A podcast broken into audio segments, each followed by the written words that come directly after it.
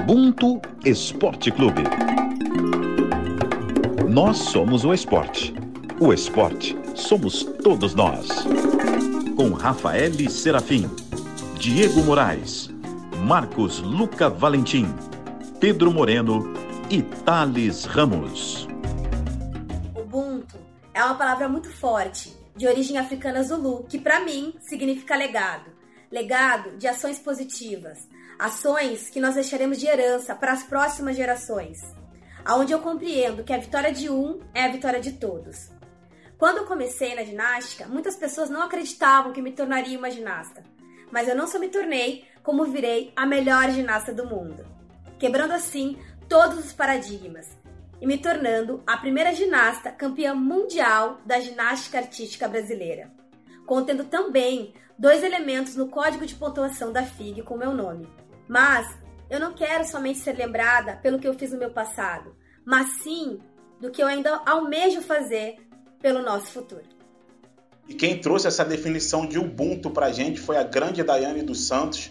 Ela chegou falando aí tudo que eu poderia dizer sobre ela, os títulos, os feitos. Obrigado, Daiane.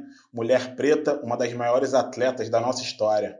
E eu sou o Thales Ramos e esse é o Ubuntu Esporte Clube número 3. Então, gente, desde o dia 7 de julho, por conta da pandemia do coronavírus, a NBA criou o que as pessoas vêm chamando aí de bolha sanitária.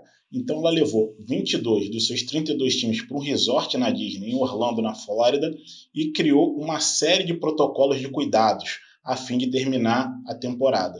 Já a WNBA, Liga de Basquete Feminino Americana, teve uma série de problemas com a bolha dela. Instalações ruins, quartos com infestações de insetos e problemas com a comida, inclusive. E com a gente aqui hoje está o Pedro Maia, do GE. Globo, que sabe tudo de basquete.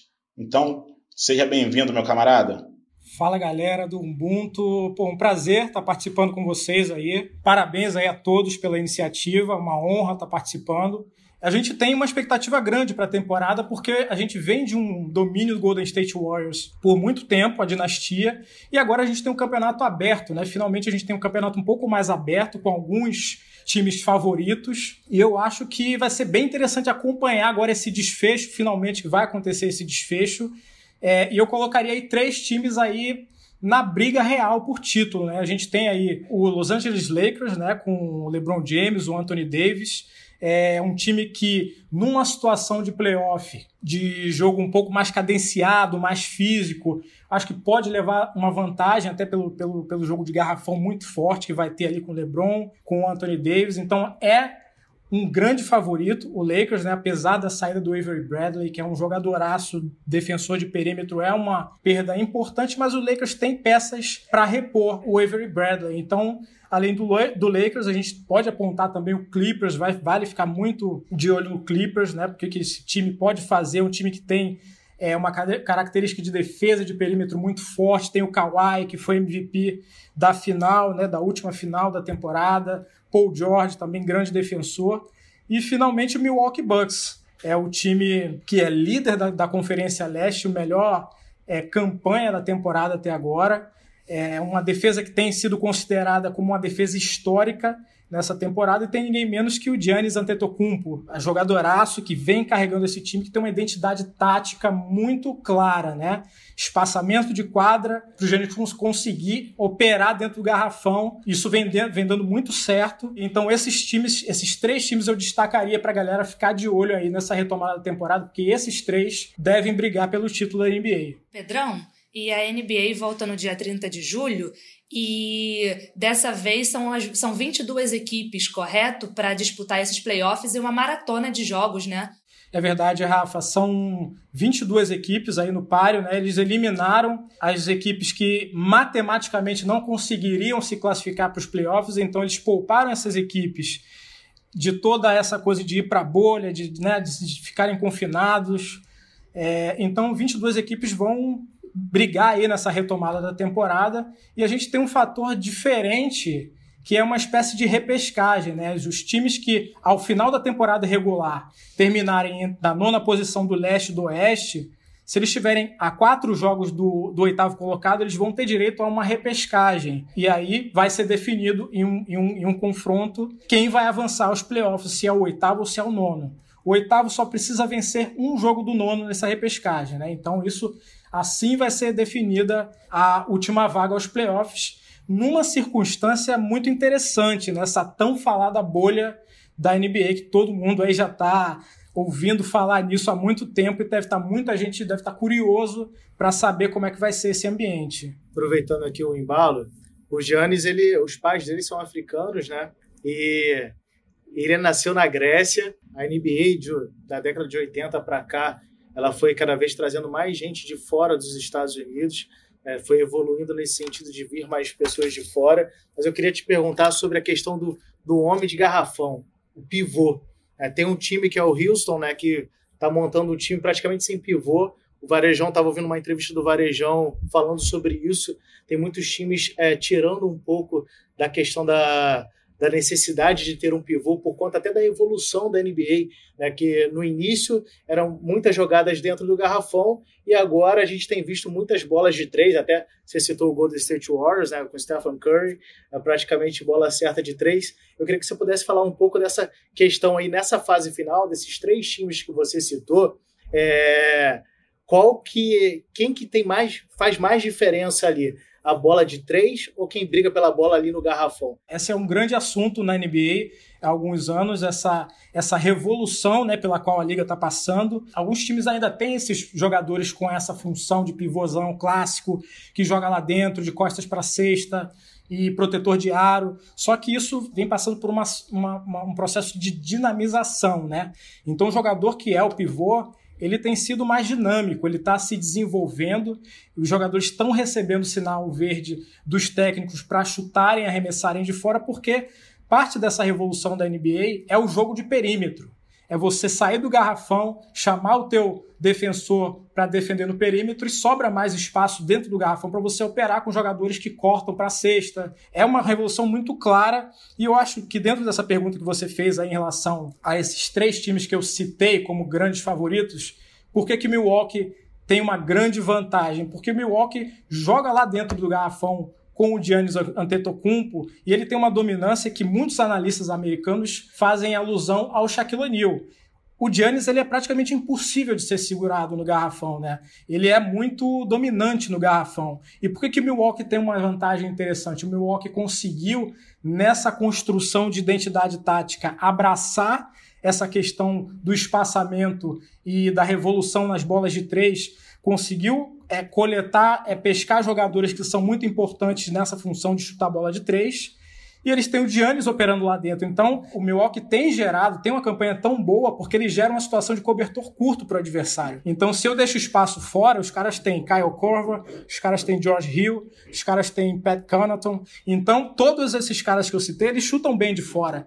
Então, o, o Milwaukee tem um equilíbrio muito legal nesse sentido, né? E essa é uma revolução clara. É, é uma palavra de ordem agora os pivôs é, que antigamente jogavam muito dentro do garrafão garrafão, eles vão ao perímetro também chutar e arremessar de três, trazer marcação para fora do perímetro para que você tenha mais espaço no garrafão para que jogadores habilidosos operem lá dentro. Um contraste interessante a isso que o Diego que o Diego falou agora, o Denver, Denver Nuggets, que corre por fora também é, nessa na, nesses, nesses jogos aí que antecedem a, a, o retorno da da NBA. Teve situações em que jogou com quase, praticamente quase cinco pivôs, quatro pivôs em quadra, mas assim, com jogador e com pivôs que a gente pode falar que, assim, por exemplo, o Nicola, Nicola Jokic, que é um cara que é um pivô, mas que mete bola de três adoidado, enfim, jogadores com, com essa característica é, bastante diferente. É, queria te perguntar, Pedrinho, o seguinte: é, os jogos da bolha é, eles não vão valer para premiação individual. Isso já foi dito. E aí eu queria te perguntar, na tua opinião, se a gente já pode cravar nessa situação que o Giannis Antetokounmpo é mais uma vez o MVP da temporada regular da NBA. Eu acho muito difícil é, que ele não ganhe o MVP. Havia uma expectativa de que o LeBron fizesse um sprint final nesses oito jogos de temporada regular para tentar conseguir uma brincadeira ali, tentar tirar esse MVP do, do Giannis. Mas como esses oito jogos para cada equipe que vão acontecer agora não vão contar para as premiações, é, é, é, praticamente certo dizer que o Giannis tem ali a mão na, na, taça, porque ele fez uma temporada, se não melhor, tão boa quanto a do, a do ano passado, e ele evoluiu num, num aspecto importante, que é exatamente do que a gente estava falando, as bolas de três. No universo da NBA tinha um certo clichê de que se o Giannis Antetokounmpo conseguisse desenvolver a bola de três, que não era o forte dele, a NBA estava acabada, porque o cara deita no garrafão, o cara domina em vários contextos de jogo, só não tinha bola de três. Ele conseguiu desenvolver isso, embora ele não tenha desenvolvido uma eficiência dos arremessos de três, ele passou é, ele conseguiu aumentar o volume dele. Está com um arremesso de meia distância mais consistente, e isso é, claro, um problema para todos, todos os times, e por, por esse motivo, eu acho que ele está muito perto de conseguir aí um segundo MVP, né, um MVP seguido. E a gente falou muito sobre a bolha da NBA, de ter dado certo, e que está ditando moda, né, parece, porque virou uma opção para várias outras ligas testarem a bolha como forma mesmo de segurança para retomar. Porém, a gente viu que na WNBA as coisas não foram tão bem assim. As atletas também estão na Flórida, né? Estão no sul da Flórida, na IMG Academy, e nós vimos que teve, é, tiveram muitas reclamações sobre a estrutura, sobre a alimentação, problemas que eram fáceis de ser, serem resolvidos, mas que demoraram muito para acontecer, né? Precisou de uma exposição dos atletas da NBA não acreditando e fazendo barulho para que as coisas também melhorassem. A Helene Deledoni, que foi MVP da última temporada, né, uma das maiores jogadoras do mundo, ela por ter um problema de saúde crônico, ela pediu o afastamento né, da NBA e aí ela foi foi repreendida, né, por questões salariais e tal. Isso não foi bem aceito, né, pela WNBA, na verdade. Exato, ela pediu uma licença remunerada, porque ela já sofre desse problema há bastante tempo, que se chama doença de Lyme, e ele é causado por uma bactéria e atinge diretamente o sistema imunológico. Então ela pediu esse afastamento porque foi uma recomendação dos médicos dela que ela não fosse. Porém, ela está sendo obrigada, né? Aí, mesmo eles dizendo que não tinha obrigação, ela está sendo obrigada a ir, porque a partir do momento que os médicos da liga dizem que não tem problema, que lá ela vai estar segura, ela entende que ela vai estar segura, mas se acontecer qualquer coisa com ela e ela que ela precise ser hospitalizada, ela vai, tá, vai ter que procurar um hospital na Flórida, que é um dos estados com mais é, pessoas contaminadas, né? Onde os casos só aumentam, inclusive passou Nova York, que era o primeiro Na ponto. Então hoje Exato. Então, hoje, a Flórida só tem números abaixo da Califórnia. Então, realmente, para ela, para uma, uma atleta numa situação, nas condições dela de saúde, ela fica muito vulnerável para estar nesse ambiente. A gente tem tanto problema, mas é a principal liga feminina, né, mundial. E voltou no dia 25, né, no último final de semana, e a gente tem uma atleta brasileira lá, que é a Damires você tem algum panorama para esse momento, né, para essa temporada da Damires por lá, Pedrão? Olha, Rafinha, é, a Damires é uma jogadoraça, é, admiro muito, acompanhei no pré-olímpico de perto a Damires com a seleção brasileira feminina que tava, estavam treinando aqui para o pré-olímpico né, da França. Fez a diferença na Coreia do Sul agora recentemente. Foi a jogadora, na minha opinião, mais regular, né? No pré-olímpico da França, que infelizmente a gente não conseguiu a vaga olímpica.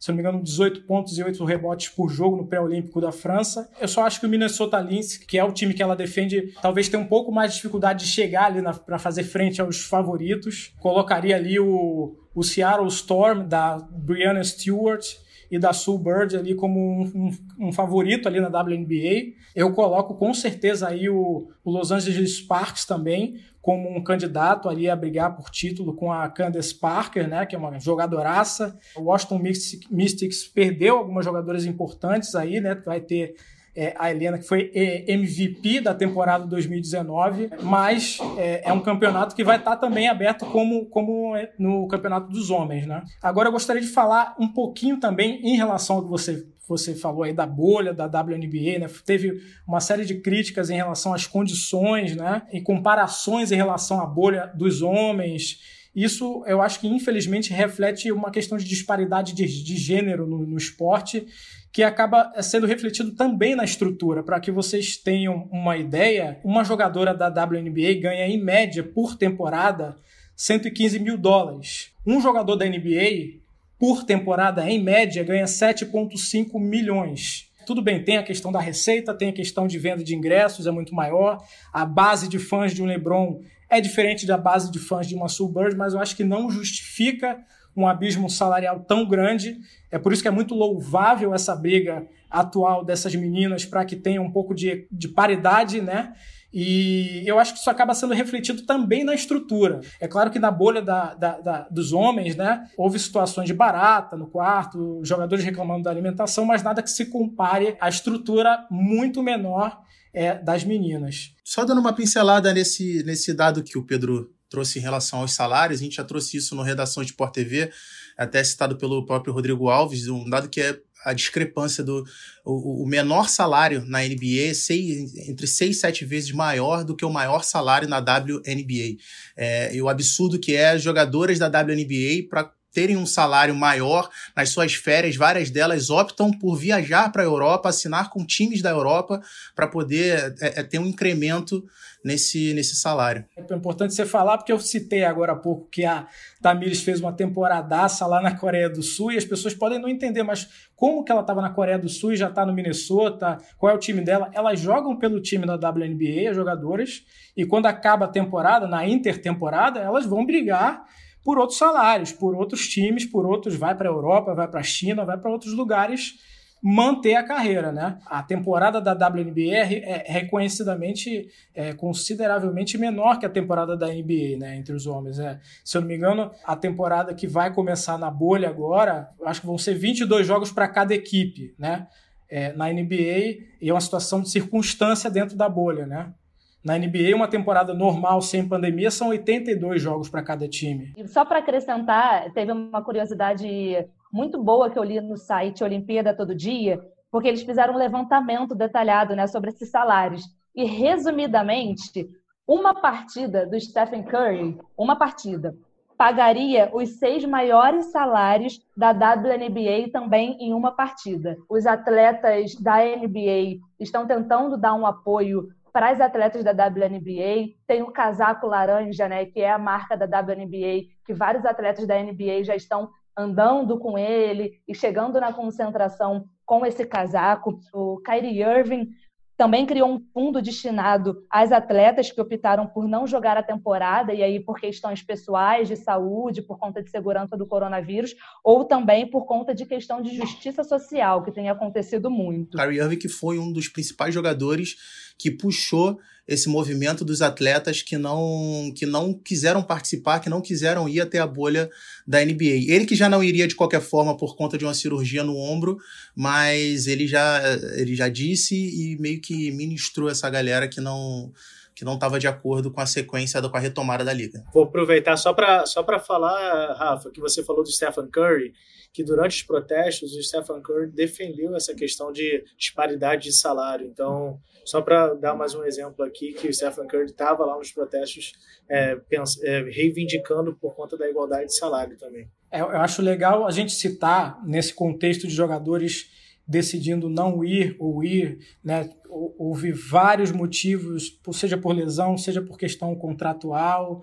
É, é muito legal a gente citar o, o exemplo do, do, do Perry Mills, ele é armador do San Antonio Spurs, da seleção australiana, ele é negro. A princípio, ele não queria participar da retomada, mas é, os jogadores que optarem por conta própria não, não jogar na retomada, eles perdem essa parte de salário, esse percentual de salário por, essa, por esse trecho da temporada. Então, o Perry Mills ele não queria jogar, mas ele decidiu é, jogar pelo San Antonio. O San Antonio não tem nem chance, grande chance de, de título, de playoff, eu acho muito pouco provável e ele decidiu jogar para que o dinheiro não fique na mesa. Eu quero esse dinheiro na comunidade negra, eu quero que esse dinheiro seja aplicado na, no, no movimento Black Lives Matter da Austrália. Eu acho que essa foi uma, uma posição muito legal. Falar sempre disso de, da WNBA, porque me preocupa, a gente só fala de modalidades é, esportivas do recorte feminino quando acontece alguma coisa fora da curva. Quando acontece uma coisa como agora, quando acontece uma Maya Moore que parou a carreira para defender o Jonathan Arons e até conseguiu a liberdade do rapaz. Então, assim, o recorte que a gente faz pleiteando por nosso espaço, a gente tem que falar também da WNBA.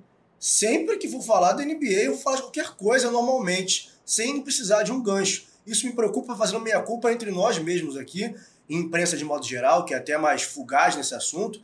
Falou, o Pedro falou de salário. A gente lembra da, da Megan Rapinoe, as coisas que ela fez reivindicando salário, Rapinoe do futebol, na equipe é, é, feminina de futebol dos Estados Unidos, reivindicando salário, toda a justiça para a igualdade de salário, a justiça negou que se equiparasse salário feminino ao salário do time masculino. Então, assim, a gente só fala esporadicamente dessas coisas. A gente não pode só parar para falar de basquete é, jogado pelas mulheres quando for para falar de, de ganchos específicos, de Maya Moore, de bolha sanitária e não só de casaco laranja, porque a gente acaba pleiteando, cobrando posturas diferentes e fazendo semelhante ao que o modus operandi social, patriarcal e racista nos impõe. Então, assim, que fique para a gente de lição também é, falar mais sobre isso, sobre várias vertentes, não só quando pontos específicos nos trouxerem à luz um assunto que nos atravessa. Então é isso, galera. Pedro Maia teve aqui com a gente hoje, falou de NBA, WNBA. Foi um prazer, irmão. A casa está aberta. Prazerzão, Thales. Muito obrigado aí pelo convite. É, mais uma vez, parabéns pela iniciativa de todos vocês aí. Um abraço. Reta final de NBA tá aí, o Pedro vai voltar com certeza. Vamos nessa. E vamos ver se acertou, hein? Tá gravado aqui quem você achou que ia ser campeão e tal. Ó, eu, e eu gravei aqui que você não colocou na disputa do, do feminino o Fênix Mercury. Eu acho que ali com o Big Three composto por grandes atletas ali, a Diana, a Britney e a Skyla, elas entram na briga, mas você não falou sobre elas não, hein? Vamos ver. É verdade, não para deixar de falar da Diana Taurasi não, não dá, mas é bom ponto aí, Rafinha. Obrigada, querido. Valeu, um beijo grande. A gente falou aí de NBA, WNBA, o basquete americano que virou essa potência também no mundo inteiro por conta de uma Olimpíada. Quem não lembra daquele Dream Team de 92, Larry Bird, Magic Johnson, Michael Jordan, e agora a gente vai entrar justamente nesse assunto. As Olimpíadas deveriam ter começado na última sexta-feira, dia 24. Essa semana seria a primeira dos Jogos de Tóquio, e a partir de hoje, aqui no Ubuntu, a gente relembra alguns personagens olímpicos históricos, e esses dois aí merecem vinheta. Tinha que ser preto. No dia 3 de agosto, faz 100 anos que o Brasil conquistou sua primeira medalha de ouro em Olimpíadas. Em 1920, nos Jogos Olímpicos da Antuérpia, na Bélgica, Guilherme Paraense, no tiro esportivo, conquistou esse feito histórico. Um cara preto que naquela altura era tenente do Exército Brasileiro e que nasceu em 1884, pouco antes da assinatura da Lei da Lei Áurea. Uma coisa interessante da gente falar, galera, é que o Guilherme Paraense ele embarcou num navio rumo à Bélgica e ele teve que descer em Portugal, e aí eles tiveram que seguir de trem. Ele e os outros seis companheiros atiradores seguiram de trem para não perder as provas. No caminho, entre outras coisas, eles foram roubados, perderam as pistolas. E aí o que aconteceu? Os americanos emprestaram as pistolas para os brasileiros competirem. Emprestaram e se deram mal, que o Guilherme cravou na mosca, trouxe esse ouro para o Brasil e a equipe ainda trouxe uma prata e um bronze, galera. Essa história é fantástica, não só pelo, por todo esse enredo que você citou, mas porque essa medalha de ouro do Guilherme Paraense ela, ela coloca a luz em uma outra questão que nós negros é, é, brigamos tanto, né? Que é a questão do, do embranquecimento, do colorismo é, das nossas histórias, que sempre foram é, estratégias assim, históricas do racismo, é, não só no Brasil, mas enfim, no mundo todo é, desde o incentivo à imigração dos europeus em, em séculos anteriores, é, já tinha essa ideia de embranquecimento da nossa população. E a gente tem vários casos é, é, é no nosso país, talvez o do Machado de Assis seja o mais famoso deles, mas o, tem também dos irmãos Rebouças, enfim. É, e a gente, dando uma pesquisada, a gente estava até com essa. A gente tem dificuldade de encontrar é, lugares que, que, de pesquisa que cravem o Guilherme Paraense como, como preto, como negro. E o que a gente usou como base é a Fundação Palmares, que assim, a gente pode discutir, ninguém é de acordo com quem hoje rege a Fundação Palmares, mas a gente sabe que a importância que ela tem, entidade responsável pela preservação dos valores históricos dos negros e ele aparece lá como um dos negros é, ilustres, digamos assim, da nossa cultura, do nosso esporte. Foi a primeira delegação brasileira a disputar os Jogos. E aí, no meio disso tudo, o Guilherme vai lá, ganha esse ouro e é o único ouro né, no tiro esportivo do Brasil. E essa medalha, a medalha no tiro, ela só vem de novo para o Brasil com o Felipe Hu em 2016, nas Olimpíadas, nas Olimpíadas do Rio, quando a gente ganha mais uma medalha no tiro. Mas até então, Durante todo esse tempo, de 1920 até Olimpíada, as Olimpíadas do Rio, em 2016, a gente não tinha outra medalha, né? Tanto que hoje nós temos quatro medalhas no tiro, e aí três delas são de 1920 na Antuérpia e uma de prata com Felipe em 2016. É importante falar o que o Pedro falou dessa estratégia de branquecimento, porque a gente acaba caindo nessas armadilhas de, como a gente sempre diz, representatividade, de não ter representatividade, porque às vezes, às vezes não, a gente tem, só que clarearam essas pessoas, ou a história quis que elas fossem brancas, para se apossarem de um, mérito que não é da branquitude. O Machado de Assis, como o Pedro bem citou, a gente foi ter a perfeita exatidão do, do que ele era preto, tem dois anos que fizeram um estudo para reconstituir o rosto dele. Como é que a, a, um país que é racista, que é sustentado sob pilares racistas, vai vender para fora que o seu principal nome literário é pessoa negra? Não, ele é branco. Só que na época, assim como na época do Guilherme Paraense, todo mundo sabia que o Machado de Assis era preto. Porque a gente, quando você é contemporâneo, você sabe, não tem como negar. Tanto que tem pessoas, inclusive Monteiro Lobato, é, se referia com palavras racistas a Machado de Assis em cartas documentadas. Então, certamente, Guilherme Paraense que sim, é, com respaldo da Fundação Palmares, como Pedro bem disse, é o nosso órgão máximo, por mais que não coaduemos com, com quem a rege no momento, é, é, é quem atesta isso. O Guilherme Paraense, certamente na época, todos sabiam que ele era preto, deve ter sofrido um, um montão de coisa por conta disso, e a gente tem que resgatar essas, essas imagens para a gente se ver em todos os lugares. Como a gente falou no programa lá de trás, da engenheira de fluidos, da Mercedes. Essas pessoas existem. Essas pessoas têm rosto as pessoas têm cor. A gente tem que resgatar as histórias que nós, enquanto população, comunidade negra, não fizemos isso.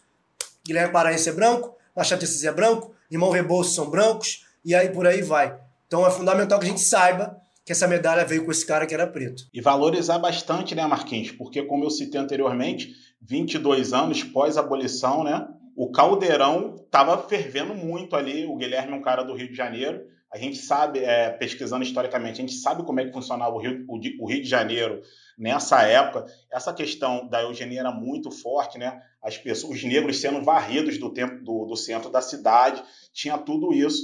E o Guilherme foi lá, trouxe essa medalha de ouro para gente. Então, assim, é uma coisa para a gente valorizar ainda mais a, tra a trajetória desse cara. O Machado de Assis, também, que foi citado aqui, fazia muito essa época e contava, tem até contos dele falando sobre isso, tem contos de outras pessoas também, que é até um recorte interessante, que ele fala de momento que já passando agora de pandemia, como foi com a febre amarela lá atrás, que destruiu cortiços, majoritariamente ocupado por pretos. Então esse é um papo mais literário mais para frente, com literatura e tudo mais, mas você falou nisso, eu embarquei nessa, nessa memória também literária. E só para valorizar ainda mais a conquista dos pretos, a gente pegando a medalha do Guilherme Paraense, a gente tem aí as três primeiras medalhas de ouro do Brasil na história das Olimpíadas conquistadas por pretos. Guilherme Paraense na Antuérpia em 1920 e Ademar Ferreira da Silva, que a gente ainda vai tratar bastante aqui nos próximos episódios, conquistado em Helsinki 52 e Melbourne 1956. Bom, o recado básico é o Machado de Assis bastante. E aí, a judoca Kathleen Quadros foi a primeira mulher a conquistar uma medalha no esporte individual pelo Brasil, o bronze nas Olimpíadas de Pequim em 2008. No momento, a Kathleen está lá em Portugal, já que o COB decidiu levar parte dos atletas para lá por conta das questões sanitárias lamentáveis aqui no Brasil e agravadas pela pandemia do coronavírus.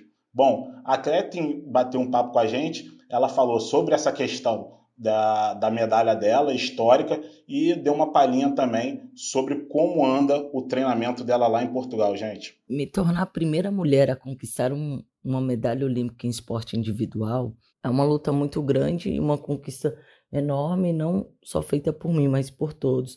mas eu fiquei feliz por fazer parte desse processo, né, da história do judô feminino, que precisava realmente dessa medalha para que realmente as pessoas começassem a acreditar no potencial e chamar a atenção dos investidores. Todas essas atletas, né, das gerações passadas tinha mais oportunidade de viajar só dentro da Panamérica, né? E quando ia para um campeonato mundial, para uma Olimpíada, não conhecia suas possíveis adversárias.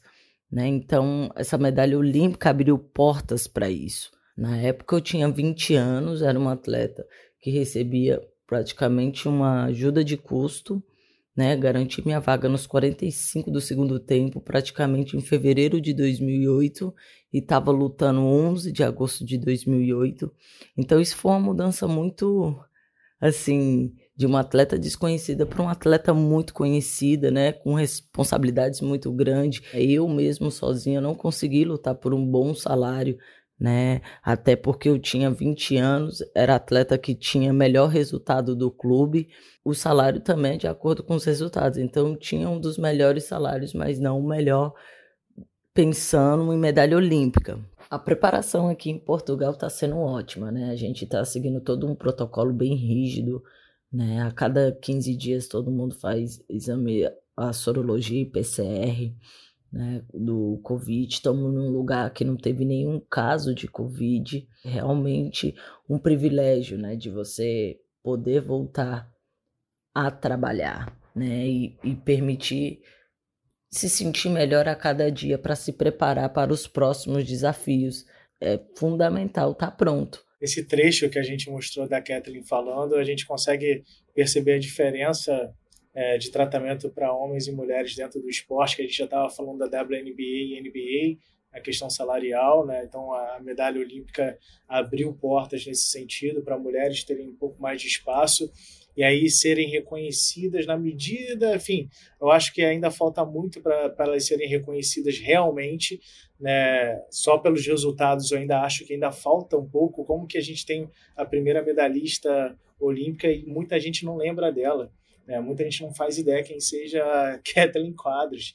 É, e ela foi a primeira medalhista mulher é, brasileira em esportes individuais. Ainda falta esse reconhecimento, mas é lógico que a gente hoje tem, tem a Rafaela Silva, que é campeã olímpica, a Sara Menezes, que é campeã olímpica, que vieram depois da Kathleen. E antes da Kathleen, né, a gente já falou no último podcast da Soraya André, e a Kathleen até falou que a gente falou comigo internamente da Ednancy, que é uma mulher que realmente é muito esquecida, e a Ednancy levantou muita bola do judô feminino, brigou muito por muito tempo pelo judô feminino, não tem uma medalha olímpica, mas é uma atleta fenomenal e vale a pena ser lembrada também. É isso que o Diego falou em relação a Kathleen, dela não ser, é, de não lembrarem dela da devida forma, tem muito a ver com o fato do brasileiro só valorizar quem ganha, né? A gente só valoriza os campeões, a gente só valoriza as medalhas de ouro e a gente esquece é, os pioneiros. O que me chamou muita atenção nessa fala da Kathleen é quando ela diz que foi o, a medalha de bronze que possibilitou investimento para outros atletas a disputar competições mundiais. Porque, em geral, aqui no Brasil é, é muito isso que acontece. A gente é, tem uma, uma cobrança desnivelada em relação ao grau de investimento, e aí a gente precisa aqui um fenômeno como a Kathleen, com 20 anos, conquistar uma medalha é, olímpica, sabe-se lá como, porque se a gente colocar o nível de investimento é, com os outros atletas com quem ela disputou essa medalha, eu tenho certeza que o dela estava muito abaixo. Então a gente precisa que um fenômeno desse aconteça para a gente poder ter algum grau de investimento é, nesse sentido. Isso acontece o tempo todo no Brasil e, e, se agrava muito quando a gente fala das mulheres. O futebol feminino é um, é um caso é, clássico disso. A gente ouve o tempo todo, ouviu o tempo todo é, que o Brasil ah, chegou em final de, de Olimpíada, chegou em final de Copa, não sei o que, não ganha volta com a prata e tudo mais, com um nível de cobrança, e você, vai, você olha e vai ser abençoado. Olha aqui, aquilo ali é uma conquista quase que unicamente exclusiva delas. Ninguém apoiou, ninguém foi lá. Você está querendo cobrar o quê, amigo? E também, Pedrão, quando, quando vem a medalha, como um pan-americano no Rio de Janeiro, ouro, é, chocolate em cima das americanas, com Maracanã lotado, ainda assim, isso aconteceu em 2007.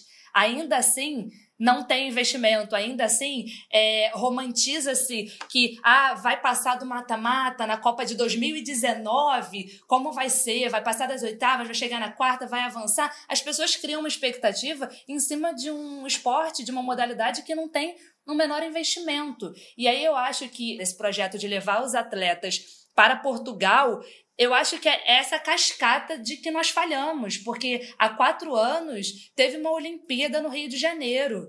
Teve uma estrutura que deveria ter sido aproveitada. Por que essa bolha agora? Por que, que esse dinheiro todo agora que é investido para você conseguir usar lugares em Portugal, para você conseguir pagar passagem e levar nesse esquema que ao todo Parece que vão ter mais de 200 atletas até daqui até dezembro indo, né, para a preparação em Portugal. Então você pensa, por que que a gente não tem estrutura para fazer essa bolha no Brasil? Por que que a gente não consegue aproveitar aquela estrutura? Porque ela mal foi terminada e porque ela jamais foi restaurada. Então, e é uma Olimpíada, a gente não está falando de 1920 na Antuérpia, né? A gente está falando de 2016, são quatro anos só para a gente não ter conseguido manter nem construir nenhum legado. O investimento até vem, mas ele é temporário, né? A pessoa ganhou, veio o investimento ali, vamos olhar para modalidade aqui. Aí passam dois, três anos, já se esquece aquilo ali. Eu lembro de que quando foi a eleição do Brasil, do Rio para ser sede da Olimpíada 2016, eu era um pivetinho de acabar de começar a estagiar, era estagiário do Jornal do Brasil. E aí eu fui cobrir, por acaso, para ajudar os repórteres na praia de Copacabana, ia ter a festa lá, onde os, com um telão, onde os envelopes foram abertos para ver que, qual seria a sede da Olimpíada. E aí, né, apareceu um telão lá, o Lula, aquela, todo mundo pulando lá quando abriram o envelope, dizendo que o Rio tinha sido escolhido. E aí teve Moreiras, bateria do Salgueiro, enfim, uma festa danada. E eu fui ajudar os repórteres e acabei, curiosidade, escrevendo a capa do jornal no dia seguinte, por acaso, primeira e única capa da minha vida de jornal, é, e os depoimentos das pessoas que estavam ali era assim: o que vocês esperam com a Olimpíada aqui? Claro que estavam felizes, mas foi até me assustou na época que a grande maioria falava os investimentos que vão ficar para depois, achando que a Olimpíada vindo aqui teria uma injeção, teria uma, uma, um grande legado, e isso se aplica em menor escala aos esportes individualmente, porque os esportes, se não tiver injeção neles, logo o macro, o ambiente esportivo como um todo, não terá essa injeção também. É, então, só para falar sobre isso, e rapidamente sobre a Kathleen, é curioso que não foi só a primeira medalha é, do, da, da, mulher, mas foi a primeira medalha do Brasil naquela Olimpíada de Pequim. A primeira pessoa, a primeira modalidade a trazer a, modalidade para, a, a trazer uma medalha para o Brasil em Pequim foi a Kathleen. Foi até a participação do Brasil ali é, não foi tão boa, foram só três ouros e inclusive dois terços de mulheres. Teve a Malrin e teve a seleção feminina de, de vôlei. E o, o outro foi o Cielo. Bom, depois de lá no primeiro capítulo, a Rafa ter me deixado como tiozão da galera aí, falou que era estagiário em 2008 e tal. Marquinhos falou agora que ele era estagiário quando o Brasil foi escolhido como sede. Meu primeiro estágio, tá, filho? Primeiro estágio. E eu já era um cascudo repórter lá no, no jornal São Gonçalo, cobrindo polícia. Então, então tá certo, não tem problema não, galera. Ó, tiozão aqui vai chamar agora a sonora da Rebeca Andrade da ginástica artística brasileira, ela tá lá em Portugal e falou com a gente também. Eu tava morrendo de saudade dos treinos. Eu já não aguentava mais ficar em casa. Eu perguntava todos os dias pro meu treinador quando é que a gente ia voltar a treinar, porque eu já não estava aguentando mais. Foi muito importante a vinda para Portugal, porque ah, como todo mundo sabe, o atleta ele precisa exercitar o corpo todos os dias, principalmente um atleta de alto rendimento. Então, quando veio toda essa coisa com o coronavírus, a gente teve aquela pausa, foi uma pausa do nada, assim, de repente.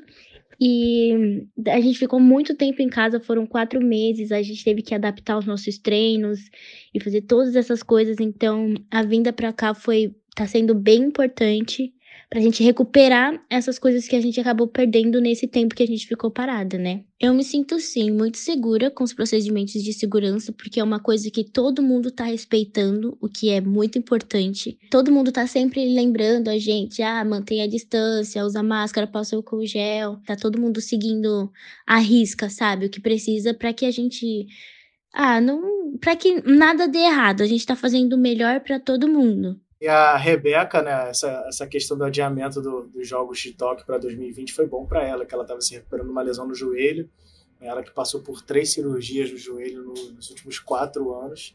Então foi um período que da pandemia que foi bom para ela se recuperar da lesão.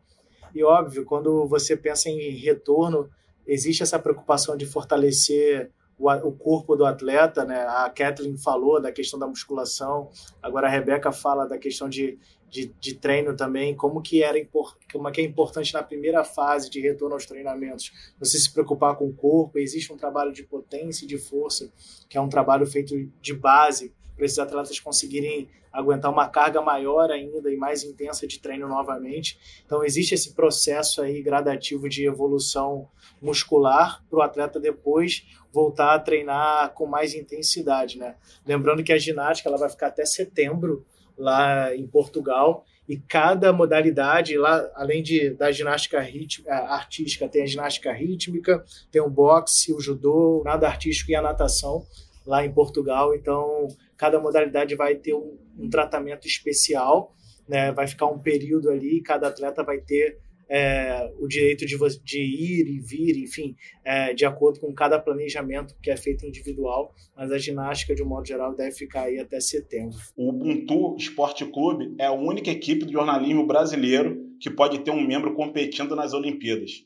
Dito isso, eu vou chamar a Giovana dos Santos, que é da ginástica rítmica e está lá em Portugal. Em casa a gente tinha carga horária um pouco mais leve, assim, o volume de treino, não podia, não tinha espaço para poder lançar e eu já estava me sentindo agoniada, já estava querendo ir para o ginásio, mas eu estou muito feliz e agora que eu estou podendo treinar com as ginastas da seleção brasileira. Estou muito feliz, sempre foi meu sonho estar tá podendo realizar. Então, aqui a gente já aumentou nossa carga horária de treino, já estamos treinando é, dois períodos por dia. E a gente está priorizando agora na montagem da série coreográfica de bola. Estou muito ansiosa já.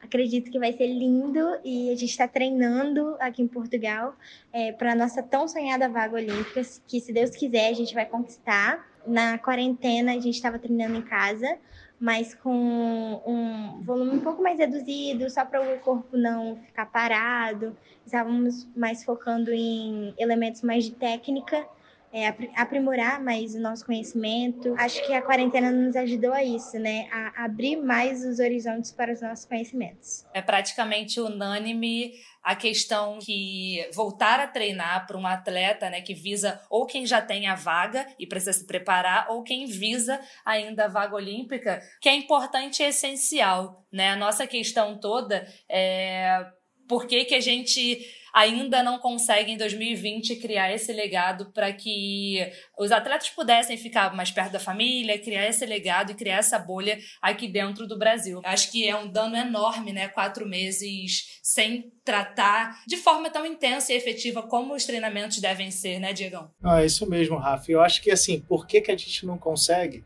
Porque ainda existe um planejamento baseado apenas nos, nos atletas que chegam ao topo. Então, só naqueles atletas que ganham, só naqueles atletas que, que chegam em final. Se você pensar num, num planejamento visando a base, fortalecendo a base, fortalecendo atletas que ainda precisam é, de apoio e de suporte para crescer, a gente conseguiria exatamente pensar numa estrutura ainda melhor no país. Então, assim, como tem poucos atletas que ainda chegam, tem poucos atletas que conseguem uma medalha mundial, em, números assim, eu estou comparando poucos, porque tem muitos atletas que, que competem nesses esportes que a gente citou. Então, assim, são poucos que chegam. Então, quando, quando que a gente vai chegar a muitos? Quando tiver realmente um investimento para muitos, não para poucos. Eu só queria só fazer um acréscimo, que a gente estava falando sobre atletas que foram. Mas tiveram alguns atletas que tiveram a opção de, de ficar, né, que é o caso até da Etienne Medeiros da natação. Ela preferiu ficar no Brasil, não ir para Portugal. E a natação tem uma coisa bem curiosa no sentido de apenas duas mulheres poderiam estar dentro do, que, do critério que a natação escolheu para levar para Portugal, que é o critério de acordo com os resultados de 2019. Só duas mulheres estavam de acordo com esse critério, e a Etienne era uma delas, e as duas não, não optaram por ficar no Brasil. Só que aí a gente começa a pensar na questão do investimento do esporte masculino e feminino né, de, de 12 atletas, só duas mulheres tinham condições, e aí 10 homens estão lá representando a natação masculina e treinando em Portugal. vale reforçar o quanto que falta investimento no esporte feminino no país e a Poliana Kimoto ela está movimentando e fazendo um movimento para tentar mais apoio para a natação feminina. Vale a gente citar também que o CT do time Brasil no, no Parque Aquático Maria Lenk reabriu só na semana passada, estava fechado desde o dia 18 de março, ou seja, quatro meses fechado, foi feita a reabertura, mas ainda de maneira muito gradual, pouquíssimos atletas conseguindo ter acesso ainda por toda a questão sanitária que envolve. Então, assim, acaba que essa saída encontrada pelo COB, é, a gente pode discutir valores, enfim, uma série de, de questões, mas tendo é, o curto espaço de tempo que a gente tem para as Olimpíadas e a necessidade desses atletas estarem em atividade novamente, acaba sendo uma saída, é, é a meu ver, uma saída interessante. A gente tem, por exemplo, a, a Maria, Porte, é, a Maria Portela do Judô, que disse que estava desde março sem colocar o kimono. Assim, é, é, é muito complicado. Então, é, triste a gente ter que gastar 13 milhões em logística, mas acaba sendo a única saída tendo em vista as questões sanitárias precaríssimas que a gente tem no nosso país. E é curioso isso de sair do país ou não, optar por treinar fora, como o Diego falou. Tem gente que optou por ficar aqui, tem gente que, teve, que quis ir para fora. É, e até no papo prévio que a gente teve ontem, né, sobre, a, sobre o, o tema de hoje, a gente conversou que eu estava falando do, do MMA, como é no UFC, lutadores que lutam aqui no Brasil, que treinam no Brasil, que tem a possibilidade de treinar fora do país para evoluir em vários outros aspectos. Muitos vão, outros preferem ficar aqui sabendo que a estrutura muitas vezes não é a mais adequada. Que também tem isso, o Diego obviamente tem mais propriedade de falar do que eu, de o apego. A família está aqui, os amigos estão aqui, está acostumado com o ambiente, com a academia, com o treinamento. Então não são todas as pessoas que, fora problemas sanitários, querem experimentar essa, essa vivência diferente. Também tem a personalidade de cada atleta. É, o ambiente ele faz o atleta crescer ou acaba com o atleta.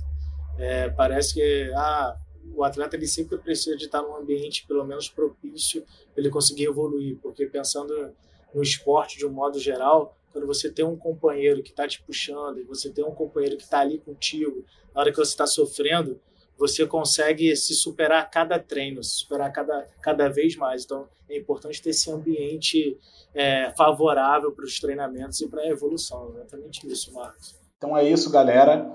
Esse foi o Ubuntu Esporte Clube número 3. O programa de hoje é dedicado ao nosso colega e apresentador Rodrigo Rodrigues, integrante da equipe de esportes do Grupo Globo. Ele faleceu na última terça-feira por conta de complicações devido ao coronavírus. Durante esse período de pandemia, Rodrigo emprestou seu talento musical algumas vezes, não só na programação da Globo, como em suas redes sociais, sempre tocando rock and roll. Numa dessas sessões, ele abriu uma exceção para o samba, Sorriso Negro, um sucesso na voz da grande Dona Ivone Lara. A nossa colega Karine Alves, que tem uma voz linda, acompanhou o Rodrigo e o seu violão. E é com nossos sorrisos negros e nossos abraços negros que nós, do Ubuntu Esporte Clube, prestamos a nossa homenagem ao Rodrigo Rodrigues, aos seus familiares, amigos e fãs do nosso brilhante apresentador.